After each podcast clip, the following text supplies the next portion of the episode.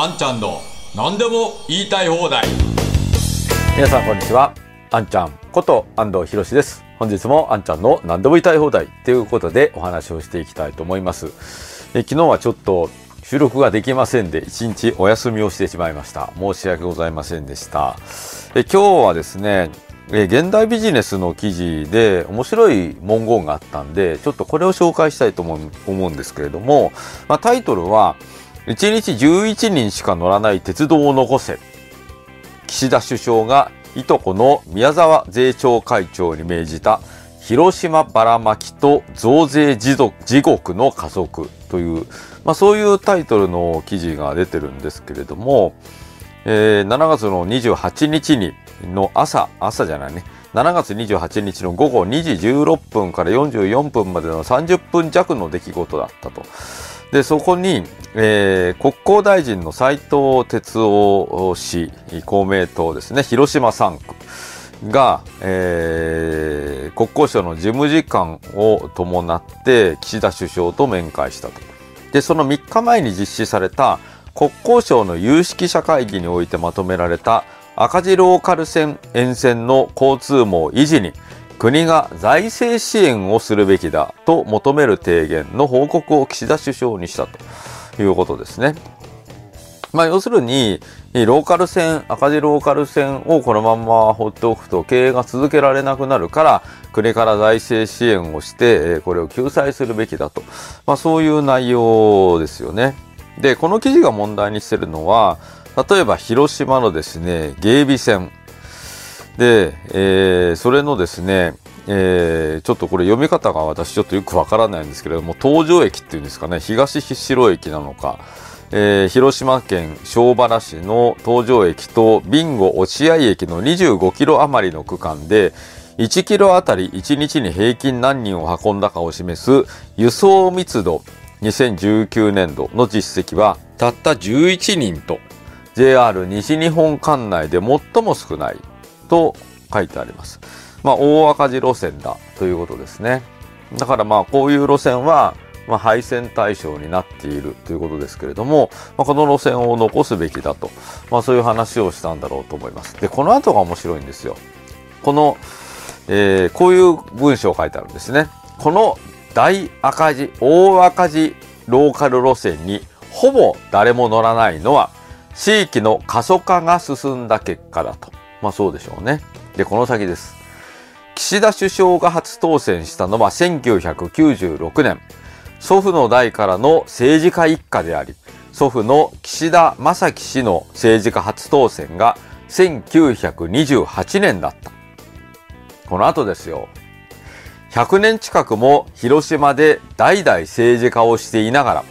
当該地域を発展させることができず、過疎化を止めることができなかったということだ。まあまさにそういうことですよね。100年間岸田さんはこの地域に代議士として君臨していながら地域が過疎化をしていくのを、まあ、ぼーっと指を加えて見つめていたと。まあそういうことになります。で、これは岸田さんだけじゃなくって、自民党の世襲の政治家はみんなそうだっていうことなんですよ。もうみんな、それこそ100年前、えー、1928年だと、まあ、戦争のちょっと前ですね。で、えー、第二次大戦が始まるちょっと前、えー、日本がまだまだあの国力があったと思います。それからまあ戦争を経験をしたと思いますけれども、その後も高度経済成長を成し遂げてですね、もうものすごい右肩上がりで上がっていった時期を経験してるわけですよね。その間もずっとその世襲の代議士はその地域で、えー、政治家をやり続けたわけです。そして、えー、平成のバブルが崩壊し、そしてどんどんこれがまた転落をしていくと。まあ、その間もずっと政治家であり続けたわけですよね。で、その結果何が起きたかというと、地方、地域は、まあ、いる、どんどん過疎化をしていって、えー、人がどんどん都会に移住していくと。まあ、いわゆる東京一極集中が進んでいき、そして地域では人が住まなくなって、えー、商店街はシャッター街、シャッター街になって、本当に寂しい状況になり、そしてせっかく引いた鉄道はもう誰も乗らなくなって、えー、そして全国各地で、えー、もう線路を引き剥がす廃線ということが行われている。まあそういう状況になってるわけですよね。だから、まあ、ここに書いてある通りですね、えー、もう代々政治家をしていながら当該地域を発展させることができず過疎化を止めることができなかったというのがこの政治家の実力なわけです。まあ、100年とかですね、100年とは言わないけれども、まあ少なくともこの30年間政治家をやっていた人は、まあ、相当責任を感じなきゃいけないと思いますし、地域の過疎化、そしてまた赤字ローカル線ができて、えー、線路が剥がされて廃線になっていくということは、まあ、その地域はインフラがなくなるっていうことですから、もう人が住める、住めないような地域になっていくということです。せっかく先人たちが、うん、本当にお金も出し合ってですね、線路を引いてくれたわけですよ。線路を引いたら便利だろうなと思って、線路を引いたら、まあ、この地域も鉄道が引かれることによって発展するだろうなと、そういう思いを持って、鉄道を引いてくれたのに、え、そして、え、それなりにやっぱり効果があって発展をしたことがあったと思いますけれども、今や、あそのインフラがあっても、まあ車が発達したということもありますが、道路が整備されたということもありますけれども、鉄道に乗る人がいなくなって、そしてその地域に住む人もいなくなって、え、廃線の危機を迎えると。まあそういうことになってるわけですね。ま私も地方に出張行くことがありますけれども、そうするとやはり、えー、シャッター街、駅前の一等地が本当にもうほとんど店が開いていない、ほとんどシャッターが降りている。まあそういう駅前もかなりありますよね。ああいう姿を見ると本当に寂しいなと思いますし、この姿を見てこの地域のまさに国会議員の人たちは何を思ってるのかなということを本当に強くいつも思っておりました。まあ、このような形で、まあ、文章にしていただくとですね、本当にその通りだなと思います。まあ、この記事自体は、えー、ローカル線を支えるために財政出動すると、その後、増税が国民に求められるんではないか、みたいな、まあそういう論調の記事なんで、えー、国にものすごいお金を生み出す力があるかどうかっていうのはこの記事からは読み取れませんし、まあ国がその気になれば、もう全部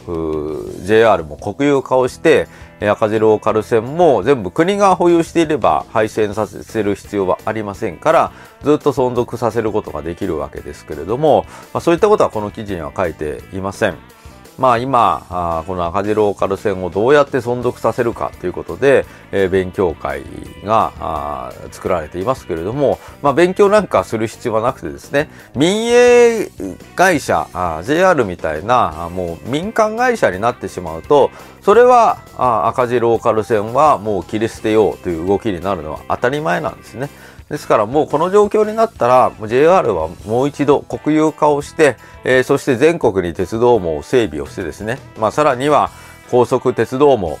もこれも国が整備をすると、リニア新幹線も新幹、リニア新幹線も、それから通常の整備新幹線も、国がしっかりお金を出して、そして時間を区切ってですね、え全国に張り巡らすと。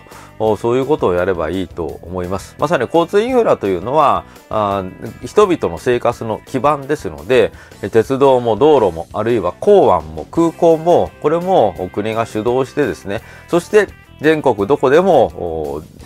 早い時間で移動ができる、まあ、そういう先進国にふさわしい交通インフラを整備をする。で、これを国が主導してやっていけば、東京一極集中は少なからず是正できると思いますし、そしてそういう整備をすることを、すること自体が経済成長の基盤となりますので、もう一石二鳥も三鳥も四鳥もあるというのが、このインフラ整備事業ですね。まあぜひ、そういうことをやって、えこのようなもう地域が過疎化してしまって廃れてしまったと、そういうことをやってしまった政治家は無能だということで引退していただいてですね、えちゃんと国民を豊かにする、どこに住んでいても安心して豊かに暮らせる、そういう日本が作れるような政治家を皆さんには選んでいただきたいと思います。はい。ということで、本日もご覧くださいましてありがとうございました。ぜひ皆さん、チャンネル登録と高評価をよろしくお願いいたします。それでは、あんちゃんの何でも言いたい放題、また次回お会いいたしましょう。ありがとうございました。